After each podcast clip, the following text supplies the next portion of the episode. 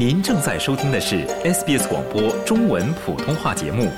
更多节目内容请浏览 sbs 点 com 点 au 闲斜杠 mandarin 或下载应用程序 SBS Radio App。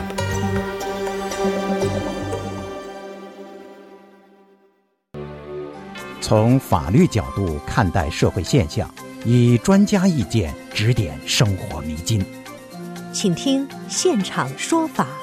现场说法，您了解法律、咨询问题的空间。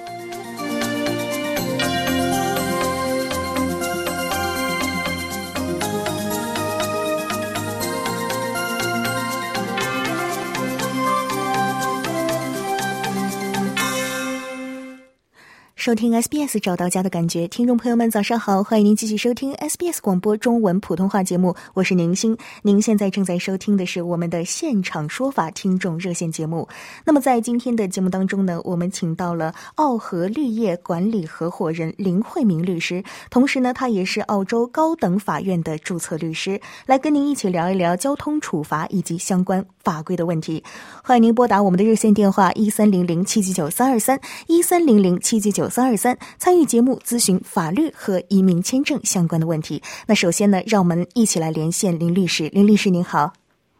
早好，奥利维亚，大家好。嗯，林律师，今天我们跟大家聊的案子呢，是这个在塔州的送货司机援引牛奶工辩护，哈，可能会使得他免于法律处罚的这样一个案子。那首先，能不能给我们解释一下这件案子的来龙去脉，以及什么是牛奶工辩护呢？哎，好的，没问题。这案子其实非常有意思哦，给大家解释一下。那么在就在今年，那么塔斯马尼亚州的一个法院呢，听取了送货司机啊，他不佩戴安全带这个案件。案发时呢，司机呢他正在以低速的行驶，挨家挨户的送货。那么警察呢就拦停了该司机的车。然后送货员呢，为了送货啊，低价行驶当中呢，是免于佩戴安全带的，这是一个法律原则，在法律的界呢，被称为是 milkman defense，类似于最早的哎送呃送牛奶这个送货司机啊，他可以因为挨家挨户低速的这个行驶跟送货而不佩戴安全带。那么在这个案件当中啊，驾驶员呢在就在没有佩戴安全带的情况下呢，驾驶通过了霍巴特啊。一个非常重要的一个十字路口，因此啊，他拒绝认罪。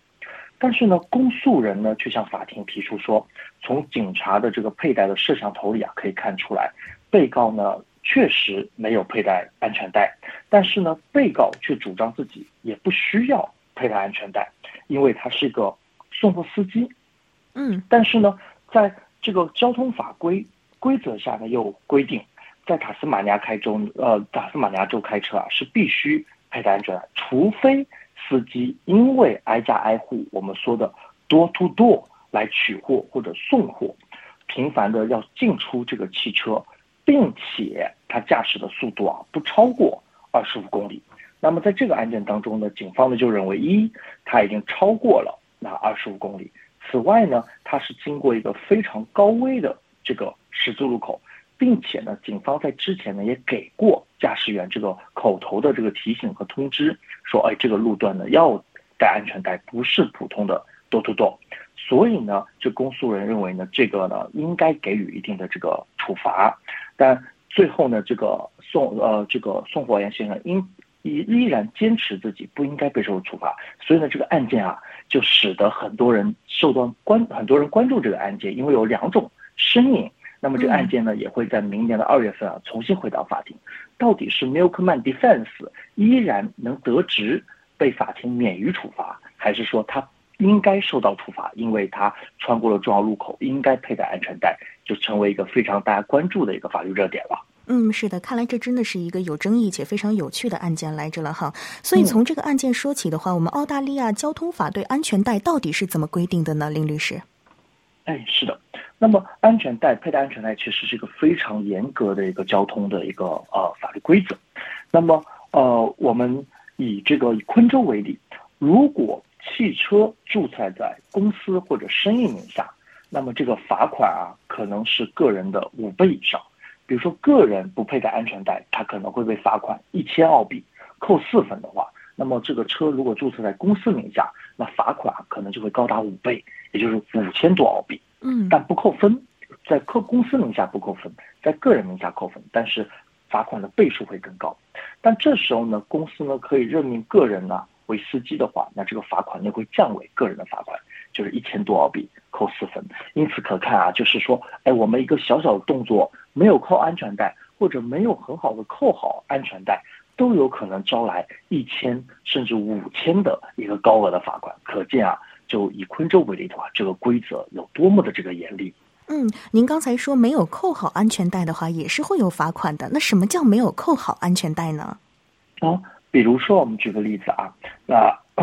在这个除了停车时候以外啊，大家都要注意，司机和乘客都是必须正确佩戴安全带。即使我们现在是非常低速的行驶，比如说十公里啊，或者我们在停车场里，我们有时候会很低速在找车位嘛，这种情况下也不能把安全带带给解掉的，所以这是要大家注意的。就是除了停车以外，司机和乘客啊都必须正确的佩戴安全带，不仅司机，也包括乘客。此外呢，对，此外呢，七岁以上的这个乘客啊，也需要佩戴安全带。如果不满七岁的话，应当使用儿童座椅，嗯，或者其他儿童约束保护的系统。嗯，对。林律师，您刚才说到这个驾车者和乘客都需要佩戴安全带哈？哎，我们知道在一些国家只有前座的乘客是需要佩戴的，那我们后座需不需要佩戴呀？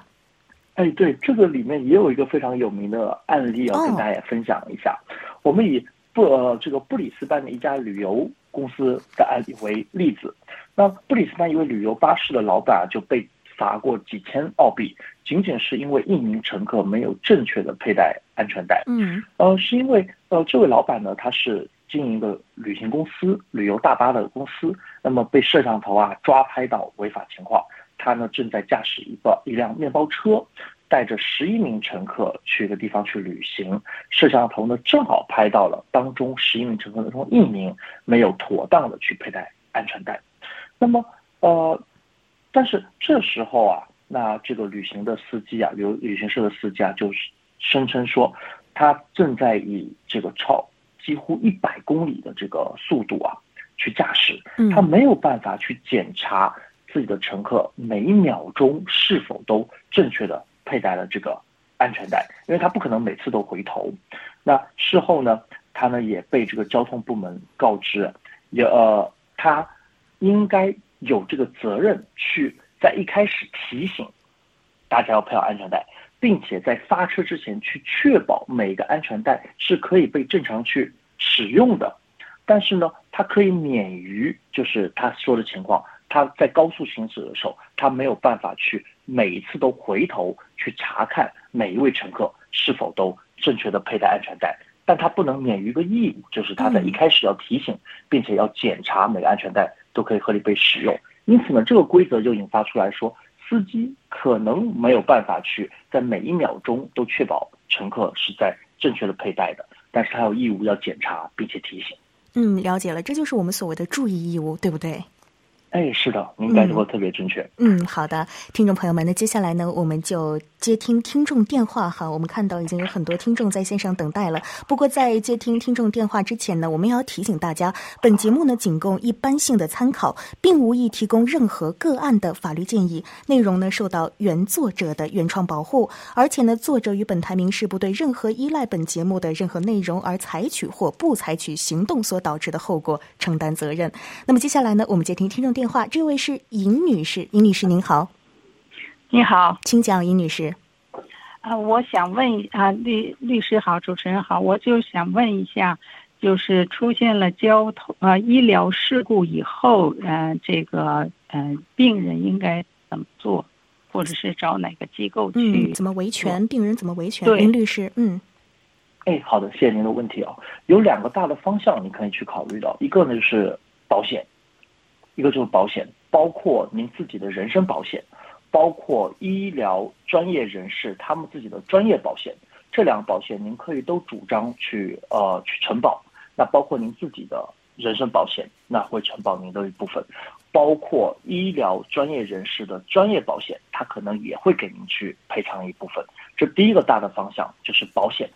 第二个大的方向呢，就是专业就是医护人员的这个相关的管理协会机构。那如果跟他们发生纠纷而不能判断是否是他们错误的话，那这样的专业机构呢，医疗人士的这个会员协会机构啊，会做出一定的判断，看是否是。医疗是存在医疗事故的，如果存在医疗事故的话，他们可能会对这样的医疗人员做出这个一定的罚款啊，或者责令啊，或者停牌啊，也会去判断是否应该给您做出一定的赔偿。所以这两个大的方向，一是保险，二是呃专业人士的这个协会进行一个申诉。我想这两个大的方向可以很好的一个保护到您。嗯，啊，我我这个有一个问题，就是说这个我没有买人身保险这一条就是没有了。那么医疗专业人士的保险，我应该是找哪个？怎么去得到这个信息？呃，医疗人士的专业保险，原则上持牌的这个医医护人员他都会有，他都会有，这是他持牌去工作的条件之一。那对于您来说呢？您不需要知道他的保险公司是谁。对您来说呢？您可能就需要给他发去您的主张。那通过通过您的律师或者您自己有个您的自己的主张的陈述书发给他之后，如果那他想跟您有纠纷的话，他去涉及到保险的话，他需要把这样的赔偿义务啊告知他的以及这样的纠纷啊告知他的保险公司，他的保险公司呢会介入。帮助他的这个承保人员，就是医护人员，对您做出一个回应。那保险公司呢，也会对于这样的医疗事故做出判断，来进行赔或者不赔。那当然，他们会事先跟您说明说，呃，赔，但不一定是代表他们承担他们的责任，但他们也愿意给您做出一定的赔偿跟和解。那同时呢，您也可以把这样的事故申诉给这样的医护人员的这个协会，要求他们进行介入调查和做出一定的判断。嗯，那他这个协会是什么名字呢？哦，不同的州可能名字会有些许的不同哦。您可以通过谷歌或搜索，或者查这个医院或医疗人员的名字，可能会获得他们所在协会的这个单位的名字。好的，谢谢林女士哈，祝您顺利。听众朋友，早上好，欢迎您继续收听 SBS 广播中文普通话的现场说法热线节目。那么在今天的节目当中呢，我们请到了澳和绿业管理合伙人林慧明律师，跟您聊一聊交通处罚及相关法规的话题。现在我们的热线电话一三零零七七九三二三一三零零七七九三二三已经开通，欢迎您拨打参与节目咨询法律和移民签证的问题。那么接下来呢，我们继续接听听众电话，这一位是吴先生，吴先生早上好。是我吗？是您，请讲。啊，林律师及这个林老师，两位早安。我的问题两个，第一个是邻居数呢倒压在我后院加建房屋顶，我应如何处理？第二，邻居屋顶的水，下雨水流到车房，车房流到 store room，store room 流到浴缸，满了之后，大致全部流到我这里地方。我应该怎么处理？谢谢。嗯，哎，好的，谢谢您的问题。您的问题呢是非常典型的这个邻居之间的这个呃，他的这个引起的损失啊，给您包括这个树木的树木的倒塌，包括这个水的这个渗下，给这邻居造成这个损失，是个很典型的一个案子。那么原则上呢，这也属于对您这个财产这个侵害，您可以。呃，第一步呢，向他提起这个主张，先去定性您的损失有些什么。比如说，您刚才说到树木倒倒塌下来了，把您的这个呃栅栏啊或者物业啊有进行损失的，您先进去评估，看您的损失有多少，包括它水给渗过来，给您的损失造成有多少。第一步呢，您先做这个定损，定损的动作。然后定完损之后呢，您可以先提出向他主张，看他是否去认可。这个定损当中，他承担的责任的部分，他可能会去主张说，哦，您没有做好一定的防护的工作，使得他这边的水给您造成影响，应该去三七分或者八二分之类的。但第一步呢，先给他提出一定的主张，看是否双方可以在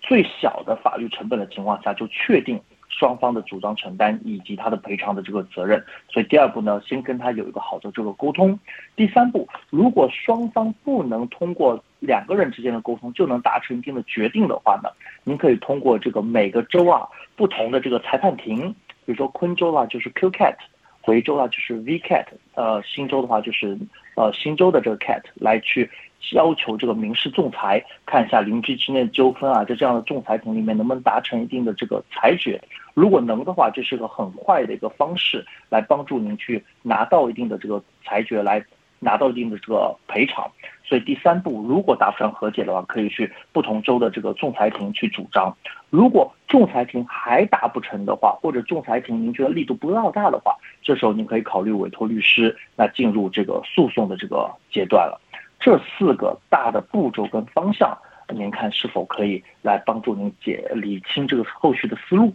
嗯，啊，我哎，非常抱歉，我打搅一下。那个树呢，两我们两边呢都是。他比我少三岁，都将近八十岁了。嗯，那么啊，我我是有，我们两个都是 RCB 的那个保，那么保呢，这个我 S 的要交五百块，否则的话，我是我就向 RCB 报告叫他处理这样子。但是我是应该是不是他的责任？他应该叫人家来给我砍砍掉这个树，拿拿拿回去，是不是这样子？第一个问题啊，是不是这样子？压在我的屋顶上。嗯，呃，是的，呃，我理解是他的责任要把树给移除掉，但是呢，他作，但他作为这个呃给您造成损失的那方，他可能不会那么积极主动的去处理这个问题，因为他知道，如果他先去处理的话，他可能得先交这个费用。对。那可能对您造成影响比较大，可能会使得您比较急迫的想处理这个问题。我会这么建议您哦，您可以先去跟机构去处理这个问题，并且跟他提出两点：第一点呢，这个费用呢应当给您去豁免，或者是第二点，这个费用呢应当由这个邻居给您造成损失的那方去承担。您可以跟机构联系，并且表达这两点您的诉求。请问哪一个机构？RCV 吗？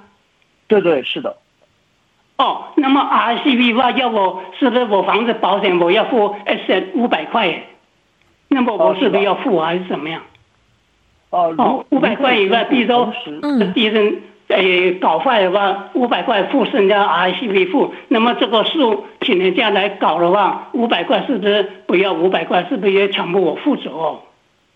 哦，我如果您能先定损，然后第二。不向对方去主张，对方愿意先去承保他的公司的话，那您就不需要保险公司啊，那您就不需要去主张您自己的保险公司介入了。嗯，但我就担心对方可能不会这么积极主动的去处理这个问题。好的，谢谢吴先生的来电哈，希望对您有所帮助。那接下来呢，我们继续接听下一位的听众电话，这一位是曹先生，曹先生您好。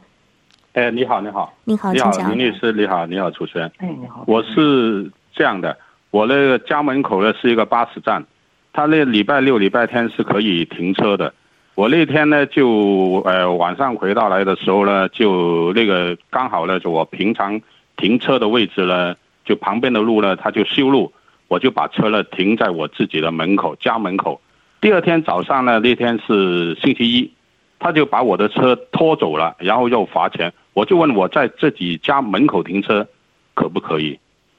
哦，我理解您的问题了。啊，曹先生是这样的啊，您家门口那段路原则上它可能不是属于您自己的产权，而是您产权门口必须经过的一段公共的路。那么政府呢，可能在规划的时候把您家门口的那段公共的路啊，定性为是巴士车站的通行路，或者巴行巴呃那个巴士的这个停驻的这个呃一片区域。那这种情况下，它可能会有一定的这个。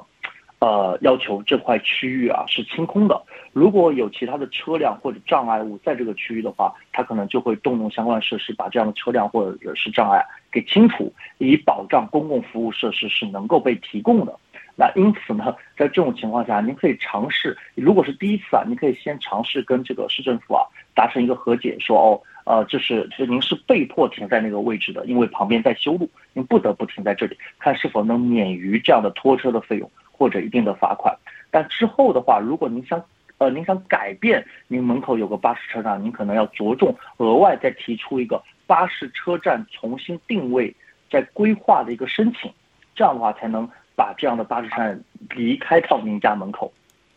但如果还在的话，可能它那个区域得保障是可以被通行的状态。哦，不是，我这个巴士站我就没想过移开了。我就想知道，就是说，哦，原来他可以求情的，哦，因为我都付了，我钱已经付了，哦哦哦，这还可以这样说的，可以沟通一下。哎，对啊，因为我住了十几年了，还从来没试过。嗯，对，因为您也是有特殊的原因，因为旁边不是您刚才提到在修路嘛，不对呀，他在铺路嘛，啊，是的。嗯，哦，好的，行希望能帮助您哈，曹哎先生。好的，那么接下来呢，我们继续接听下面一位听众电话，这一位是许先生，许先生您好。哎，是大家好，林律师好，我请教哈，请问你们这个行业哈，是不是比如说有过错疏忽的话，你们必须要哈不承认，然后呢，你们的保险公司才会介入啊？那假如说你们承认过失的，那你们自己要拿钱出来理赔，是不是有没有这种规定？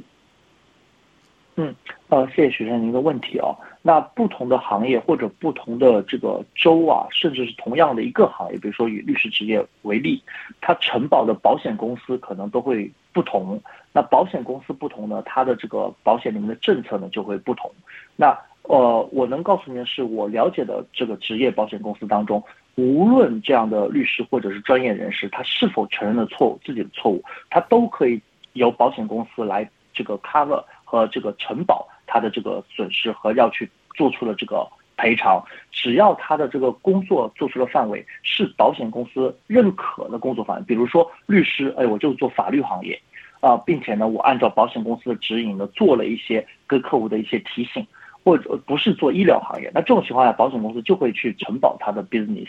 无论他是否是承认或者不承认他的错误。但这个呢，要跟您先呃，就像刚才提到，是不同的保险公司它会有不同的保险政策，但原则上呢，以不以你是否承担自己的这个过失为一个承保的前提。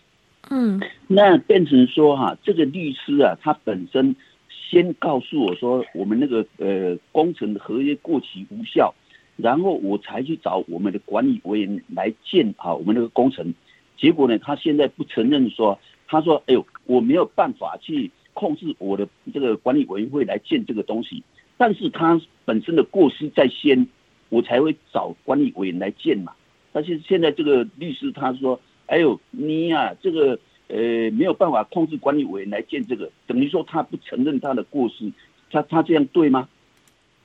呃，他可能会承认或者不承认，这一般是，比如说我们要去告他的话，那我们是我们来主张，我们来举证，去证明他曾经给过我们一个错误的一个建议，并且引起了我们的损失。他可能会在我们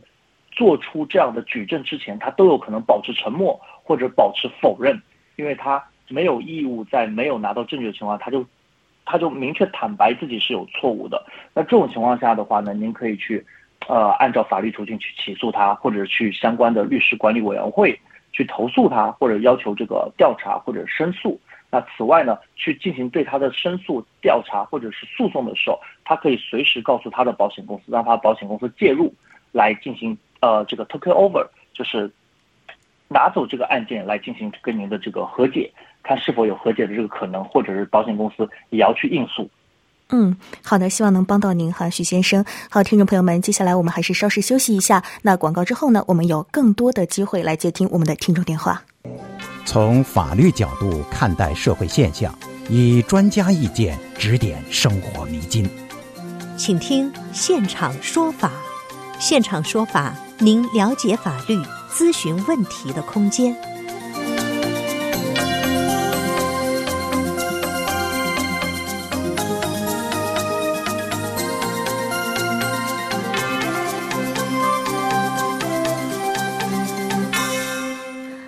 众朋友，早上好，欢迎您继续收听 SBS 中文普通话现场说法热线节目。那么在今天的节目中呢，我们还是请到了奥和绿业管理合伙人林慧明律师来跟您一起聊一聊交通处罚及相关法规的问题。现在我们的热线电话一三零零七七九三二三一三零零七七九三二三已经开通，欢迎您拨打参与节目。那接下来呢，我们继续接听听众电话，这一位是陈先生，陈先生您好，哎，你好，嗯，请讲。我想咨询一下离婚的问题。呃，离婚判决在一年前已经下达，经过法院下达，在什么情况下可以推翻法院的这个判决？OK，离婚判决哦，我们在申请离婚的时候，要么达到判决的时候，两个必要的条件你要满足。第一个呢是主观，双方当中有一方主观认可这个婚姻破灭不可不可恢复，便可以去提交这样的申请，这是主观的，但这也是最难答的一个点。第二个客观，啊，哦，大他判决已经全部下下达完完毕了，离离婚分割我理解全完毕。我理解，但但是如果这样判决下达了，我们要推翻这样的判决，我们有两个大的方向，一个是实体，一个是一个是实体错误，一个是程序错误。我刚才讲了那个呃条件啊，就是实体错误当中的第一个，就其实双方没有认为这婚姻破灭了，双方还在一起生活，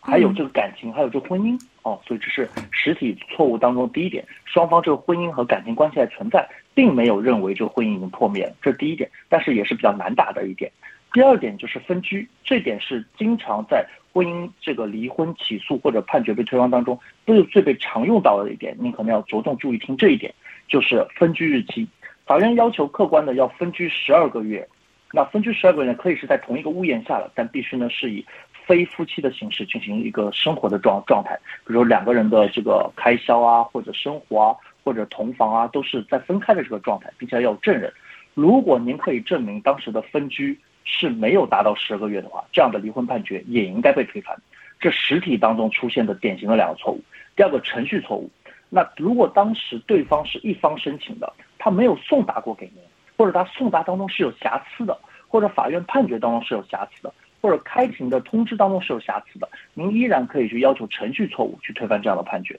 所以一个实体一个程序，您可以看一下在整个案件当中是否哪里是有纰漏的。还有监护权和抚养权的在澳澳大利亚的区别，比如说一到五跟妈妈，周末跟爸爸，这个谁有监护权？这个跟离婚判决首先是两两个事宜啊，离婚是离婚，抚养权是分开的。如果您对抚养协定，比如说他是五天，您是两天这样的抚养协定表示不满或者要求变更的话，你也可以，这点是随时可以向法院提起主张的，因为孩子也在不断的长大，两个父母的是这个状况也在不断的变化。嗯，那财产呢？财产如果也也也分割完毕了，也判决完毕了，也可以推翻吗？财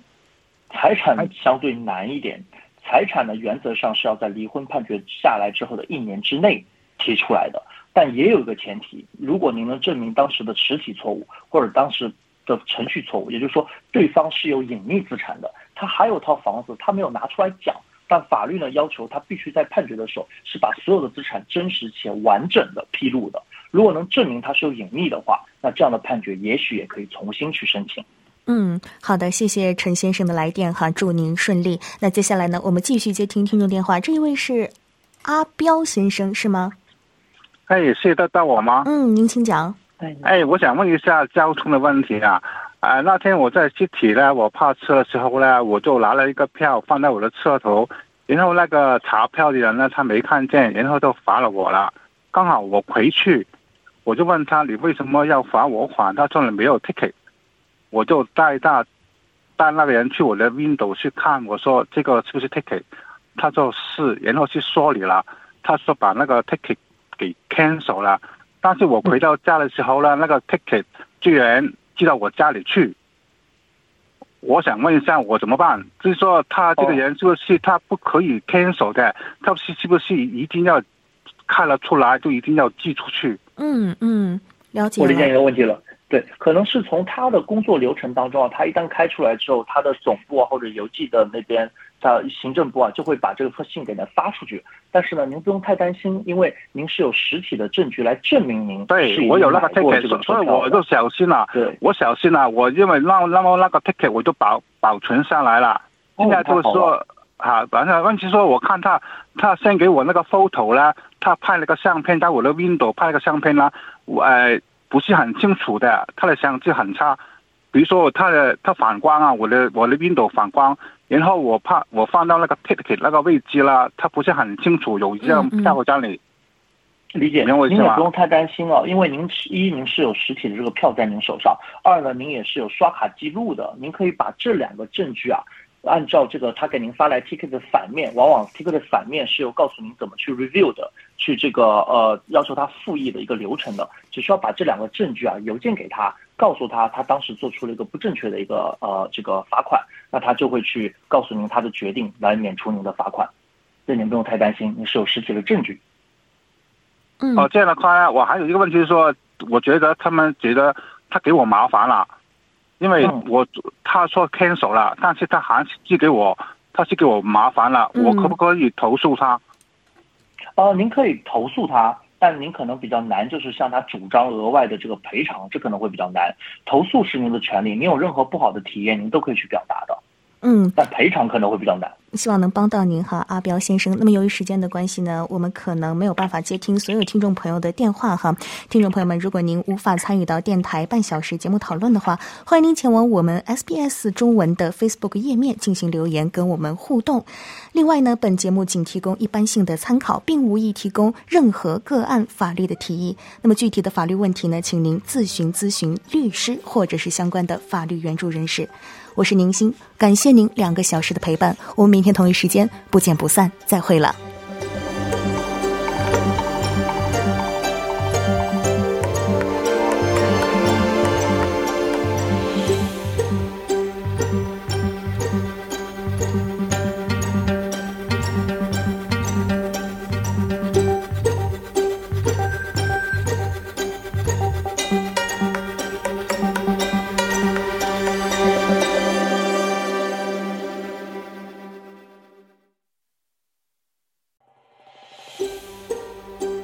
听到更多这样的故事吗？您可以通过苹果播客、谷歌播客、Spotify 或者您喜爱的方式下载收听。